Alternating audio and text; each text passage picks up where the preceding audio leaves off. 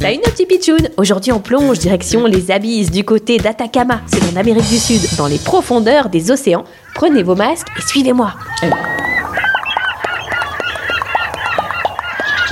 C'est incroyable les espèces fantastiques que l'on peut découvrir ici dans les abysses. Vous savez qu'il reste plus de choses à découvrir ici que partout ailleurs sur la planète? Oh, regardez là, des drôles de poissons bizarres. Salut les pitchouns Waouh, quelle espèce incroyable T'es qui toi? Félicitations, tu viens de découvrir une nouvelle espèce.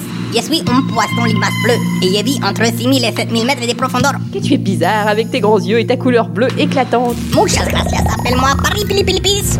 Paraliparis celti, je t'ai dit. Paraliparis celti, c'est mon nom, mi nombre. Ça signifie bleu dans la langue d'ici. La langue Kunsa. D'habitude, je vis plutôt à 2000 mètres de profondeur.